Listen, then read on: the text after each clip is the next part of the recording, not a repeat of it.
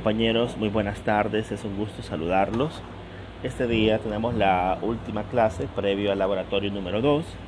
Este podcast lo pueden escuchar tanto los que asistan como los que no, obviamente, pero está pensado para aquellos que no pudieron asistir este día por la tarde al, a la clase de repaso referente al periodo número 2 preparatorio para el laboratorio número 2. Bien, este día hablaremos del tema del problema a intervenir, es decir, aquello que la política pública pretende modificar, aquella situación social que la política pública pretende intervenir para modificarla, para cambiarla, para mejorar la situación, para impactar la vida de los ciudadanos. Cuando hablamos de políticas públicas, siempre tenemos que tener en cuenta que va dirigida hacia el ciudadano, hacia aquel que es sujeto de derechos y también está obligado por ley a ciertas circunstancias como pago de tributos, pago de gravámenes, etc. Así que cuando hablamos de políticas públicas hablamos del tema ciudadanía. Pero bien, ¿Qué entendemos por la definición del problema social? Esta es una acción fundamental en la delimitación y diseño de una política pública. Tal acción depende de la aproximación que se haga del, problema social, su comprensión y perspectiva desde la que se aborde. Esa es una definición de Marcela Ballesteros y Steven Valencia, la cual está estipulada en la revista Criterio Jurídico tal como pueden ver en su diapositiva número 3. Bien, debemos tener en cuenta que la política pública suele tener un impacto mediano o de largo alcance.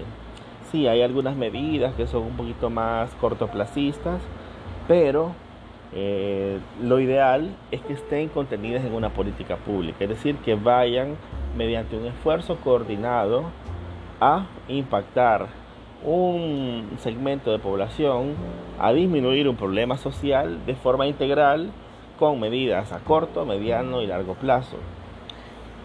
La política pública a veces puede parecer engorrosa o puede parecer difícil para su implementación cuando hablamos de gobiernos que solamente están cinco años en el poder, en el poder gubernamental. A veces eso puede ser complicado, puesto que solo el diseño, la preparación puede tardar un año, un año y medio si queremos resultados efectivos, si queremos un diagnóstico correcto. Entonces solo nos quedarían tres años, cuatro años para implementarlo, dependiendo del periodo presidencial y con suerte, y con suerte, esa política pública va a ser retomada por el siguiente gobierno.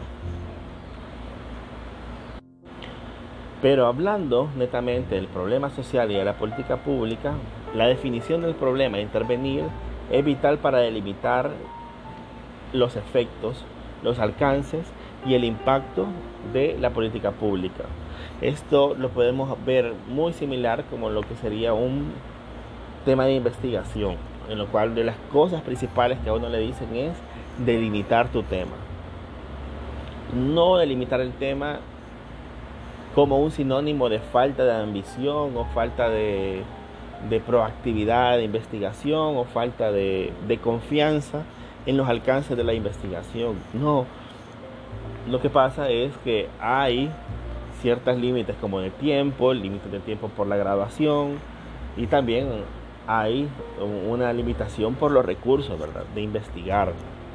Entonces todo eso tenemos que observar también en el diseño de políticas públicas el problema intervenir, las prioridades en la agenda pública, pero además la parte presupuestaria.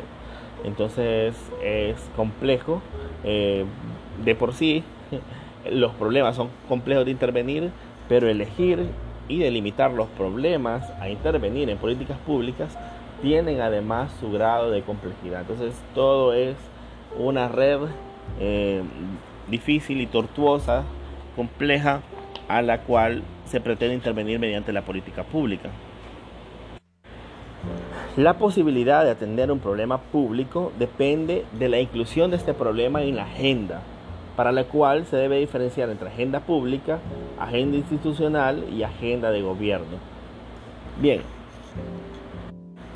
en este punto volvemos a, un tema que, que, tocamos en los primeros en los primeros clases de este segundo periodo y tenía que ver con esa con ese nivel de de interrelación que hay entre la agenda, el problema y la estrategia. Y de ahí partimos, hicimos un par de ejercicios que todavía falta complementar, que tenían que ver con nuestra ideología, con en qué parte del espectro político nos ubicamos, etc. ¿Por qué era importante esto? Porque, porque dependiendo usualmente del área, del ámbito, del espectro político en el que te ubiques, de ahí muchas veces va a determinar qué tipo de prioridades políticas vas a tener en el momento del ejercicio del poder público. Es cierto, la constitución es neutral, podríamos decir que la constitución es socialdemócrata o socioliberal, es decir, que pone casi todo en un punto intermedio, tanto derechos individuales como derechos sociales, y que además aboga por la libertad, por la igualdad ante la ley y también por la, por la igualdad material al constituir sus derechos sociales como derechos fundamentales. Y sí, efectivamente todas esas son obligaciones estatales en materia de derechos fundamentales y derechos humanos. Sin embargo, al momento de implementar planes y programas políticos, no podemos negar que los, eh, que los entes de poder que los entes decisorios tienen una, agenda que respetar, una agenda que viene desde sus votantes, es decir, hay votantes que, que han elegido a este ente decisorio por un programa específico, por un plan y programa específico a llevar a cabo. En ese sentido, tienen que guardar cierta lealtad a tal programa. Por ejemplo, cuando en 2009 el FMLN llega al poder, eh, había una, de los de los baterías de las de sus lemas de batalla fue acabar con la corrupción. Efectivamente, eso no se logró. Al contrario, el FMLN cayó en una corrupción bastante similar a, lo que criticaba eh, en los gobiernos de, de Arena. Sin embargo, es menester, es menester aceptar que la mayoría de normas jurídicas que se aprobaron referentes a transparencia, referentes a ética gubernamental, referentes al control del gasto público. Por ejemplo, ya un periodista podía pedir los gastos eh, de, un, ministerio, de, de, la, de la administración pública, y la administración pública tenía obligación de brindarlos. Y si no lo brindaba, podías poner un recurso ante la sala de lo constitucional que iba a obligar, mediante la fuerza, a abrir esos archivos. Entonces, eh, obviamente, aunque no hubiera sido tan congruente eh, el FMLN con, con, esa, con ese esfuerzo, porque también cometió corrupción, pero es cierto que se hicieron avances. Es cierto que fue fiel a su agenda pública de transparentar. Y aquí es bien importante hacer una separación entre el autor y la obra. El autor pudo cometer muchísimos errores y hay que juzgarlos. Y, hay, y las instituciones tendrían que juzgarlos. Pero la obra, en ese sentido, eh, implicó muchas normas jurídicas de transparencia y muchas normas jurídicas que trataban de evitar la corrupción. Y no solo el FMLN, ojo, que muchas veces la misma Arena, que fue la señalada y lo condenada por defalcos millonarios en el gobierno, votó en muchas ocasiones a favor de normas jurídicas anticorrupción, que lo hacían con el fin de que ahora el FMLN nos robara. Es cierto. Y podríamos decir, pero, pero ¿qué preferíamos en ese sentido? Decir, ah, no, el, el Arena, no, Arena no puede votar por normas anticorrupción porque fue corrupto. En absoluto, al contrario, era hasta cierto punto plausible, o sea, que votara por algo que sabía muy bien que funcionaba de forma corrupta. Entonces, eh, para realizar una política pública es necesaria la agenda, es necesaria es necesario, o sea, no es necesario porque también podría improvisar, ¿verdad? Podría improvisar, aunque eso no pinta muy bien, eso de improvisar, sobre todo cuando hablamos de planes y programas y políticas públicas. Pero existe la posibilidad de improvisar, sí, aunque lo normal es que las políticas públicas que se lleven a cabo son, sean sobre aquellos puntos que ya están contemplados en la agenda del ente decisorio. Pero en este sentido de incorporación del problema a la agenda pública, puede ser antes de que el ente decisorio tenga efectivamente el poder de decidir, el poder de implementar. Y puede ser posterior.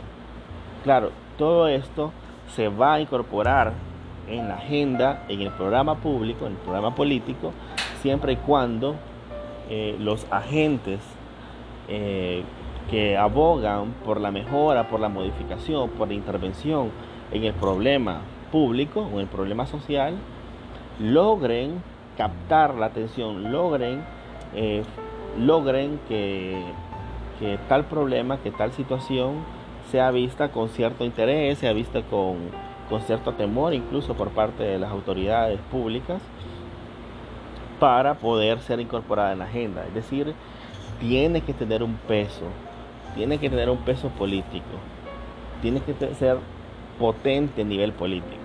Y hay ocasiones que ese peso político no es necesariamente que tenga un enorme apoyo, un enorme apoyo dentro de la población, pero puede que sea potente a nivel de un de uno o dos eh, sectores de la vida nacional que tengan mucha influencia. Y en ese sentido quiero hablar un poco de, de nuevo de las leyes y de las normas jurídicas relativas a la eliminación o prevención de violencia contra la mujer.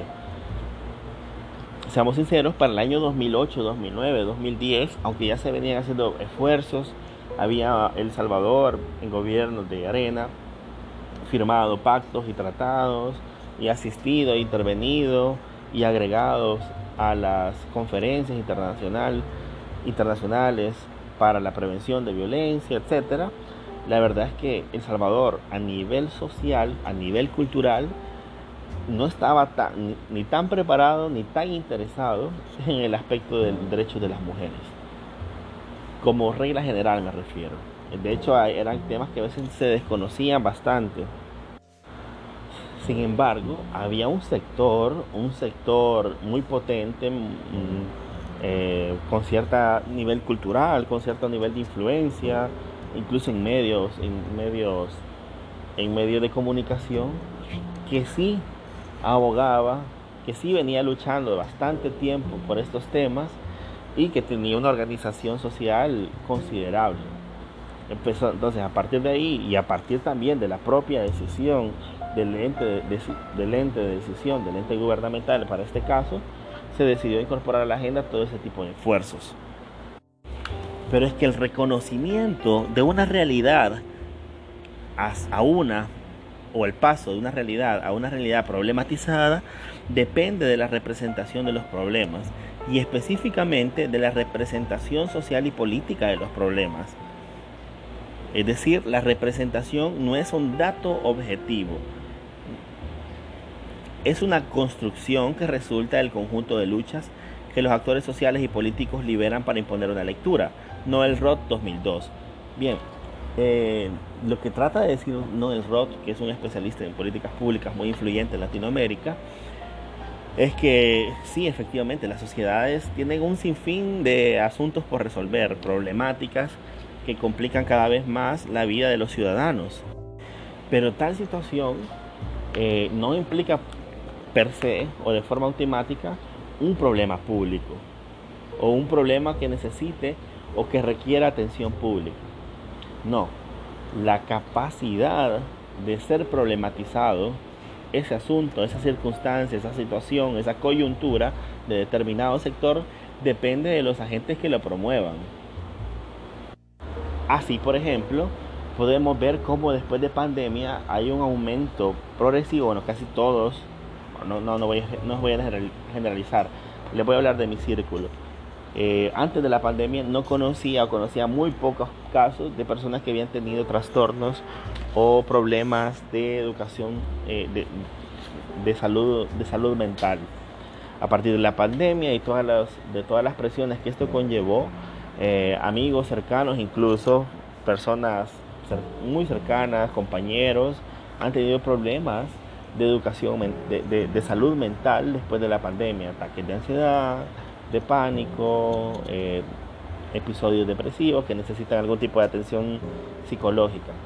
Eso está, eso deambula, hay una vox populi que eso ha aumentado, o la colitis nerviosa, eh, la colitis nerviosa, el, hecho de, ese vínculo nervios y enfermedad, cuestión psicológica, eh, salud mental, enfermedad, es algo que está ahí plasmado. Todos muchos lo podemos ver cada vez acercándose más, o al menos referencialmente. Pero eso, esa, la salud mental se convierte, se problematiza, se convierte en un punto vital cuando la sociedad, cuando unos agentes públicos o agentes políticos tomen eh, tanta fuerza que lo impongan dentro de la agenda, ya sea de este gobierno o para las siguientes elecciones o para la siguiente o para la siguiente competición electoral. Es decir, está ahí, está deambulando, pero no se ha logrado la representación, la problematización de esa situación tan grave, eh, ya sea porque la sociedad culturalmente piensa que, es una debilidad del, del individuo, que es algo que tiene solución, que tenemos que acercarnos a Dios, o que es un problema de, de bueno, el de estrés, que pasa, bueno, y no siempre pasa, señores, o sea, es, un asunto realmente serio si no hay un tratamiento eh, específico, ¿verdad? Si no hay otras condiciones, puede, puede, ser que hay personas que no necesiten tratamiento, pero si lo que lo ha llevado a esa condición es la falta de empleo, la falta de trabajo, la pérdida de trabajo, pues por por mucha buena onda que le ponga, difícilmente se va a recuperar, ¿verdad? Entonces, el problema social y la construcción del problema social tendrá mucho que ver con su problematización, con la capacidad del agente político de encumbrarlo como un problema prioritario que debe ser atendido. En esa línea de pensamiento, Noel Roth eh, explica que la construcción del problema implica, uno, que el asunto en cuestión genere un cambio en la vida de los individuos, afectando de manera diferenciada a, diversos grupos sociales. Dos, la transformación anterior de la vida genera una tensión que eleva el problema privado a un problema social. Ahí debe encontrar una formulación y transitar hacia una segunda fase, en la cual se precisa, por tanto, de un grupo o grupo de personas con la capacidad de liderar la vocería. Finalmente, una vez se reconozca públicamente como tal, es decir, un problema como público, ya no individual, ya no privado, lo que se persigue es la institucionalización del mismo. Bien, hablando del tema de salud mental, está ahorita, hay un autor que se llama Mark Fisher, el británico, dice que uno de los grandes problemas actuales es la privatización del estrés. ¿Qué quiere decir esto? Quiere decir que los estados o los entes decisorios han trasladado eh, la responsabilidad de la salud mental al propio individuo. Mark Fisher sostiene que, la, que el estado de bienestar, el estado social y democrático de derecho que tenía obligaciones para con el ciudadano, en este punto ha llegado a una a un, a un asunto de no hacerse responsable, hacerse el de los panes, como diríamos en buen salvadoreño, hacerse un poquito loco en cuanto a los problemas de salud mental.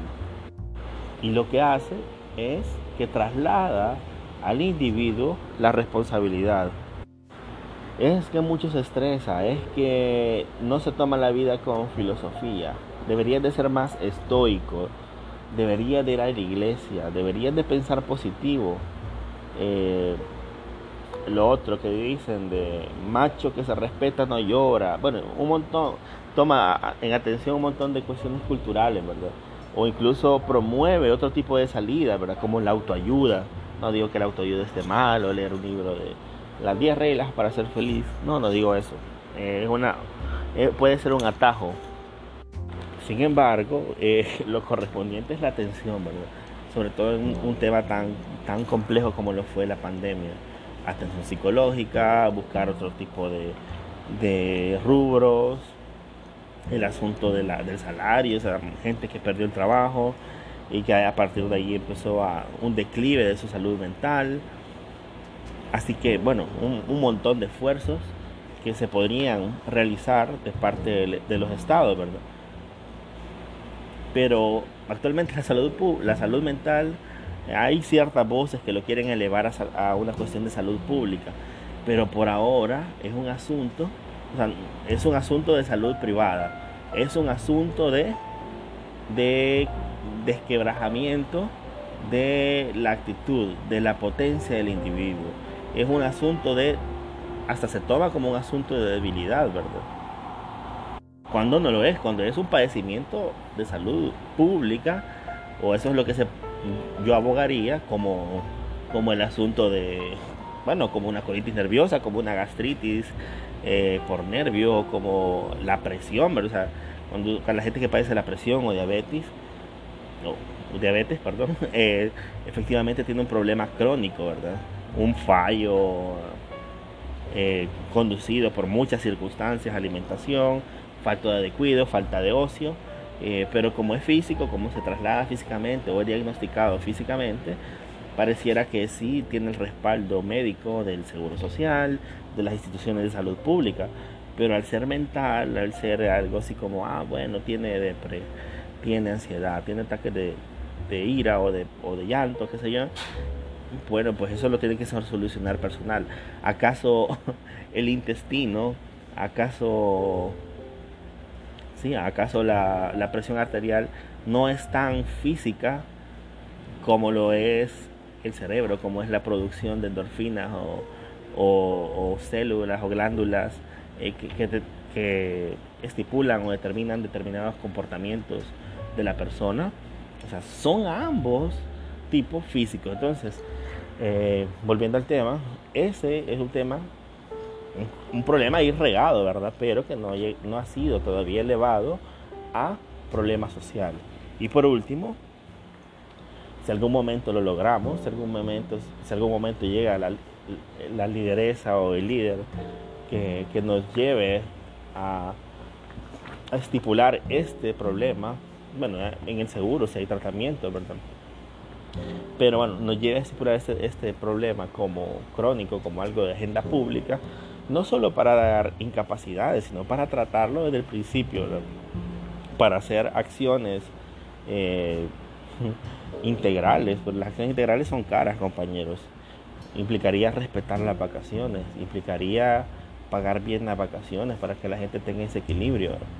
Entonces, bueno, por eso a, los estados se les hace más fácil y, a los, y a los privados más todavía tratar este asunto como un desquebrajamiento de la conducta, de la fortaleza, de la virtud individual y no como un problema público. Pero bien, por último la institución, qué sé yo, institución de salud mental, Instituto Salvadoreño de la Salud Mental, qué sé yo, algún día podamos tener algo así, ¿verdad? Ya sea que lo ocupemos o no, pero que sería bueno para, para, para la población. Un problema social, un problema es reconocido como problema cuando muestra carencias objetivas en la sociedad, cuando los actores con poder califican a esa situación como problema público, y tres, bueno, esas serían las dos formas en que determinan un problema social.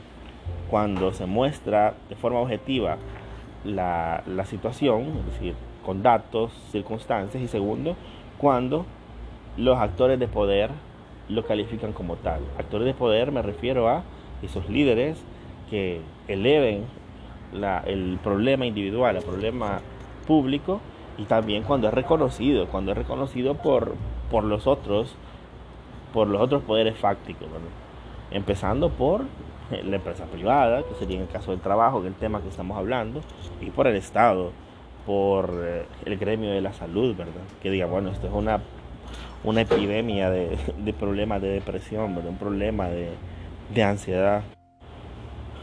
Los problemas y su falta de objetividad.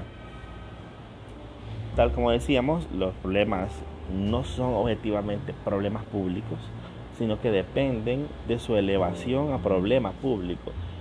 Pasa de un montón, de un, puñado de, problemas privados o de índole privada y es elevado a categoría de problema que necesita, que requiere una atención pública a partir del Estado, ya sea regulando, ya sea eh, interviniendo, ya sea protegiendo, etc. Es así que los problemas no son objetivos, sino que necesitan construcción. Tal como decíamos, eh, una, una, construcción del problema, del problema social implica elevarlo, agrupar toda esta demanda de los individuos, de problemas que aquejan a nivel individual y elevarla y construirla y formularla como una demanda social. Cuando esta demanda tenga potencia, será capaz de convertirse en política pública. De ahí, compañeros, que, bueno, voy a hacer un, ejemplo, un tema referente al caso de los derechos LGBT. El caso de los derechos LGBT implica, por un lado, eh, al menos yo lo creo, eso puede ser discutible para algunos, un asunto de justicia social, de justicia histórica, sí, pero el problema de, los derechos LGBT, por decirlo de una manera, es que siguen siendo minoría. Minoría en el sentido de los apoyos públicos, de los apoyos y de la potencia eh, política que tienen. Sí, efectivamente, vemos un sector que podemos reconocerlo, que por el principio de igualdad ante la ley, igualdad en la ley, requieren una serie de esfuerzos institucionales y, estatales para su protección y para equiparar la situación de las personas de ese colectivo con la de los demás, sí. Pero no es que el, Estado o los gobiernos sean muchas veces buenos o malos, eh, sino que ellos atienden a la potencia. Atienden a la potencia. Si la potencia de esta reclamación llega a un nivel significativo que le puede implicar victorias o derrotas o una mejora de su imagen pública o electoral o política internacional, pues muy probablemente realicen actos de política pública o, lo asuman dentro de su agenda. En el caso del derecho de las mujeres y como la política pública observada en 2009-2010, eh, lo que podemos ver es que sí, efectivamente, no contaba inicialmente con tantos apoyos, pero el cálculo era un poquito más, em, era menos riesgoso en el sentido que el 53% de la población es femenino.